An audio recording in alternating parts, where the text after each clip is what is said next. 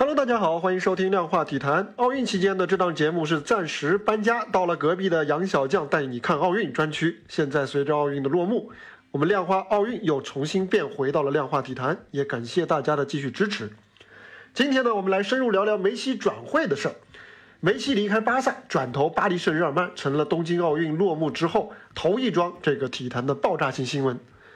梅西呢，最终没能留在巴萨，有客观的原因，也有主观的原因。客观原因在于，巴萨的负债实在是过于沉重了，疫情造成的这个减收成了压垮他们的最后一根稻草。即便梅西愿意降薪百分之五十，也已经远远超过了巴萨所能够承受的范围。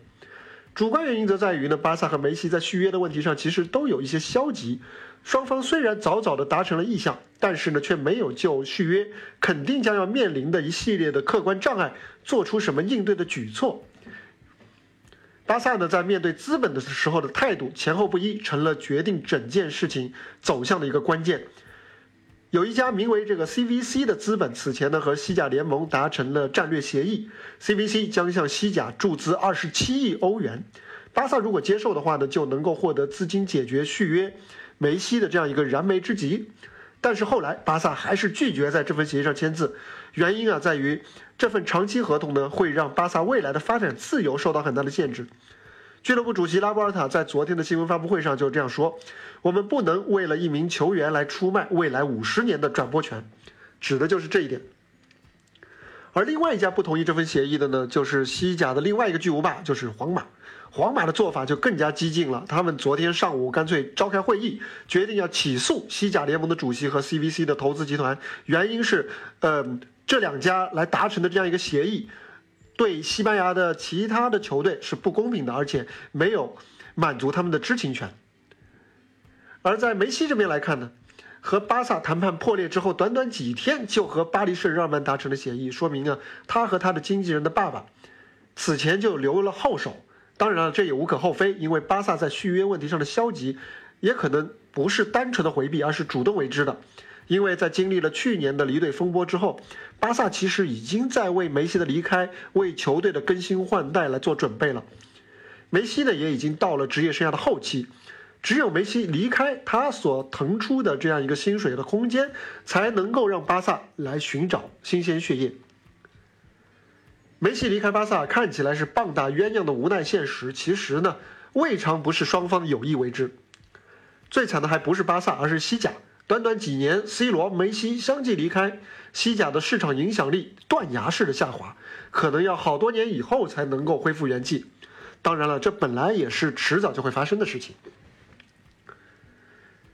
梅西去巴黎啊，对他来说是一个很不错的结果，因为在在巴黎有他的好兄弟内马尔、迪玛利亚，还有他的小迷弟姆巴佩，主教练波切蒂诺又是阿根廷的同胞，非常看重更衣室氛围的梅西呢，应该会比较容易的融入这支球队。皇马队长拉莫斯的到来，也是让皇马、巴萨的两家的死敌的队长在同一年成为了队友，这也是令人感叹活久见。但是呢，拉莫斯和梅西呢，都是具有高度职业精神的球员。相信当年的恩怨不会影响他们未来在巴黎圣日耳曼队内的关系。法甲的竞争强度也不高啊，梅西可以专注于欧冠，毕竟呢，再拿一座欧冠的大耳朵冠军奖杯一直是他的愿望。接着我们来说说巴黎这边，巴萨没钱续约梅西，是因为要满足西甲的财政公平法案的政策，因为梅西的薪水他不能超过球队总工资的一定比例。那么很多人就要问了，为什么巴黎圣日耳曼签下梅西就不会面临类似的问题呢？大巴黎虽然背后老板是超级土豪，可是就俱乐部经营的层面来说，那可是全欧洲出了名的亏损大户。大巴黎这个夏天不光是签下了梅西，还签下了前皇马队长拉莫斯、前利物浦队长维纳尔杜姆，还有米兰的意大利队的这个欧洲冠军门将、主力门将唐纳鲁马。即便不少人是免费加盟的，没有转会费，但是他们的薪水是非常惊人的。不过呢，这些呢，巴黎圣日耳曼完全没在怕的，主要在于两个原因。直接原因在于法甲是2019到20赛季五大联赛当中唯一中途取消联赛的，也是经济损失最惨重的。所以呢，法甲联盟就以此为理由，将这个财政公平法案的执行，在法甲的执行推后到了2023年。2023年是什么时候呢？刚好是卡塔尔世界杯结束。在那之前，再怎么折腾都没事。